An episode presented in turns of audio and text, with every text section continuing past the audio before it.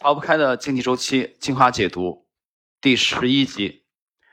那么在上一集啊，第十集啊，我们讲到了亚当·斯密的横空出世啊，我们讲到了这个《国富论》。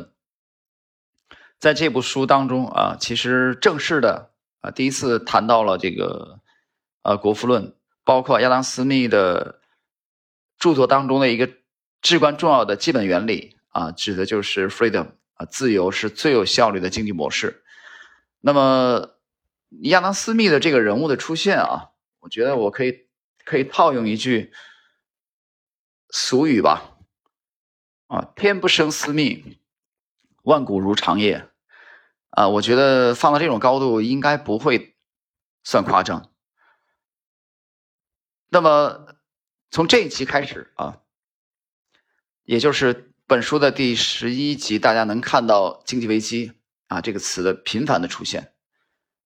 其实你去考察一下经济危机啊，每一次的危机，呃，或者说呃重大的危机啊，我们严格的说，重大的危机，其实它我们从周周期的角度去考察啊，你都会可能会有有一定的这个收获。我们就看这一集，我们包含了本书的两个小节的内容啊。先看第一小节，十八次经济危机。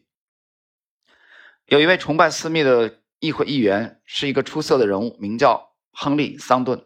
二十二岁的时候就被选为下院议员。作为一个银行家，桑顿已经注意到，无论哪个时期，在过了几年相对繁荣的好日子之后，经历一场恐慌，似乎都是不可避免的。回顾他所处的那个世纪的历史，他看到英格兰经历了以下年份的经济危机：一七零二年、一七零五年、一七一一年到一二年。一七一五年到一六年，一七一八年到一七二一年，一七二六到二七年，一七二九年，一七三三三四年啊，一七三九到四一年，一七四四到四五年，一七四七年，一七五二到五五年，一七六二年，一七六五到六九年，一七七三到七四年，一七七八到八一年，一七八四年和一七八八到一七九一年。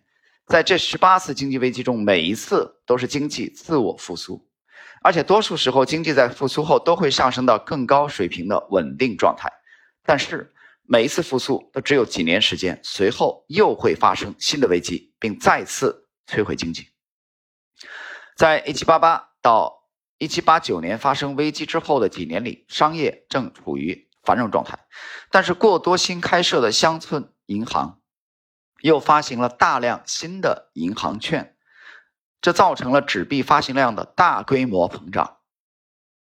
啊，停顿一下啊，这里大家注意，呃，这两句话很重要，就他这个帮我们回忆了英格兰当时在一七八八到八九年，呃，危机之后的几年里商业的繁荣状态，但是伴随着繁荣的商业银行发行大量的银行券，啊，造成纸币的大规模的膨胀。啊，这是一个非常，呃，看起来古老，其实又是新鲜的一个细节，呃，我觉得如果你是做笔记的话，这里可以可以标注一下。嗯，我想在你学习本书的过程中啊，像这样的细节的积累很重要。其实，这个我们经常聊天的时候谈到啊，就是这个理工男啊和文科男的思维方式是不同的。啊，我跟朋友聊天我们经经常会聊到这个话题，就你发现理工男思考问题的话，他特别注重框架。我举例子啊，你比如说搞建筑的，对吧？或者搞 IT 的，就他对这个框架是特别的敏感啊，或者说他把它摆在这个至高无上的地位。你像建房子呀，你肯定得先搭框架，是吧？比如你你有图纸，你不能说你建房子，你先琢磨这块砖怎么样。啊，那个水泥怎么样？肯定不是这个概念，它一定是先有框架。这理工男的这个这个思路，但是呢，这个文艺男啊或者艺术男，嗯，他可能就相对的更感性一些。所以这两这两类思维方式啊是是有区别的。但是我们谈到刚才的这个纸币发行的呃大规模膨胀，乡村银行发行了大量的银行券啊，这种。一个又又一个细节的这种积累同样很重要。就是我们首先在读这本书的时候，读书我有个习惯啊，我先读它前言部分，啊，然后读它的这个各章节的小标题，这样的话，你可以了解这本书大概的大致的这种框架，然后我们深入进去再细读。在细读的时候，我觉得积累细节很重要，很重要。其实也正是由这一个又一个非常有趣的细节，很多人会忽略这些细节，啊，它可以让整个的框架啊这个结构更加的丰满。好，我们继续。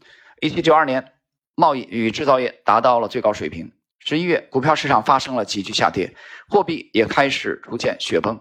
次年二月，法国宣布对英国开战。三月，许多头寸紧张的乡村银行派人疾驰伦敦求援，但是这一次，伦敦的银行也被抽干了。桑顿的银行尽管已经发展成为伦敦最大的银行之一，也没有逃脱厄运。后来，桑顿这样写道：“在一七九三年，经济非常糟糕的一个时期。”我们所经历的困难比大多数银行要大得多，因为突然减少了一大笔头寸，这笔头寸是一些非常重要的银行所存放的利息。当英格兰银行决定再发行五百万英镑货币刺激经济时，危机才得以化解。在之前的一七八四年危机中，银行通过减少货币供给、限制票据信用的数量，从而迫使利率上升的方法来阻止资本外逃。现在事实证明，通过采取反向操作可以避免内部的经济危机。显然，银行正从危机中学习。各位啊，这个第二呃、第一今天的第一小节最后这个自然段啊，同样很重要，谈到了英格兰银行再发行五百万英镑啊，刺激经济来解除危机。那么，谈到了银行通过减少货币供给啊，迫使这个。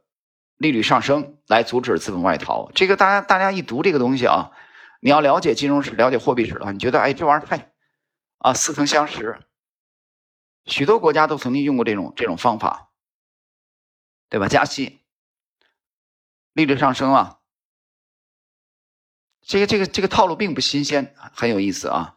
所以去了解这个货币史啊，了解这个精读。认真的去细读经济经济的发展历史，非常非常的重要。因为这一场又一场的危机，比如说金融危机，比如说社会危机啊，啊，包括地产危机，这些里边都有很多的人类的这个贪婪和恐惧啊，都有人性的这个体验。当然呢，其实表现出来呢，其实我们从几个关键词大家去看啊，人性，对吧？周期。轮回，对吧？谈到轮回，呃，我们想到了最早的啊，我我们想到了这个查尔斯道，对吧？想到了三大公理，历史不断重演。查尔斯到之后，我们想到了什么呢？我们想到了杰西·利弗莫尔和勒菲弗合作的那部《股票作手回忆录》，开篇讲的啊，华尔街没有新鲜的事物。然后我们想到了华尔街另外一位。这个被誉为股神吧，就是威廉·江恩啊。威廉·江恩写到的“太阳底下没有新鲜的事物”，就是他不断的在重复啊，不断的在重复。但这个重复呢，不是完全呃一模一样的重演，不是的。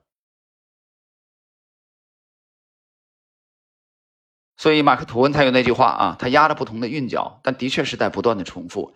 而这种重复和重演啊，其实能给。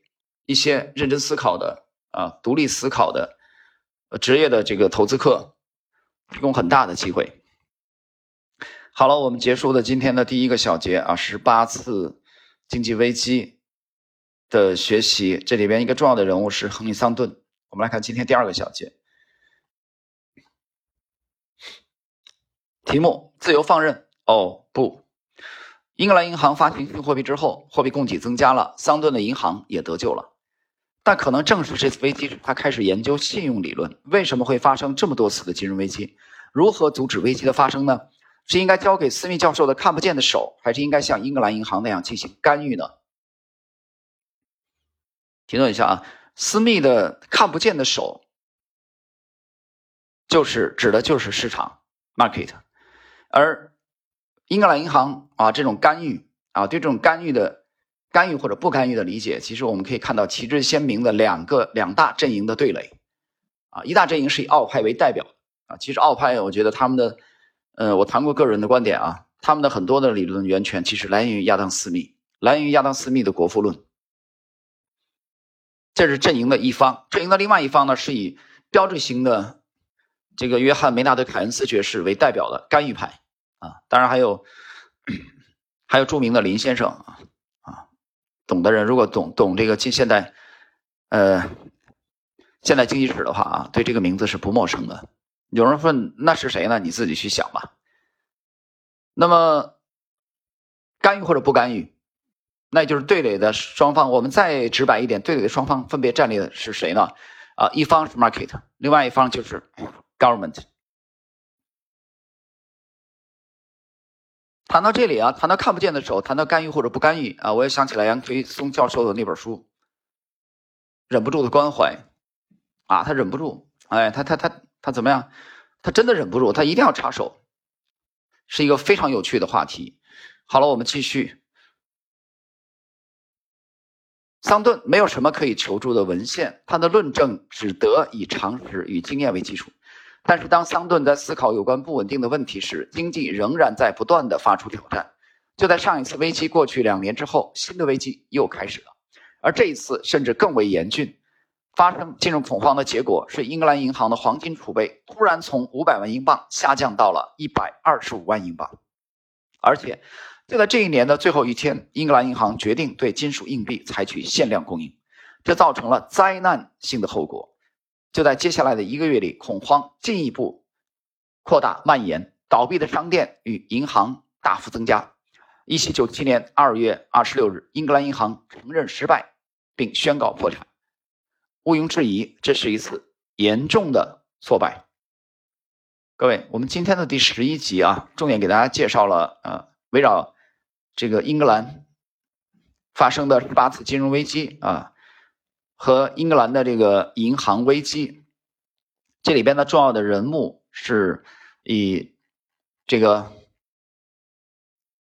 亨利·桑顿啊，这个下院议员啊为代表的这个银行家。那么这两个小节的内容，大家把他们和第十集，就是约翰·斯密的横空出世和国富论。的干预相结合起来啊，我相信你会可以领悟出很多有趣的内容。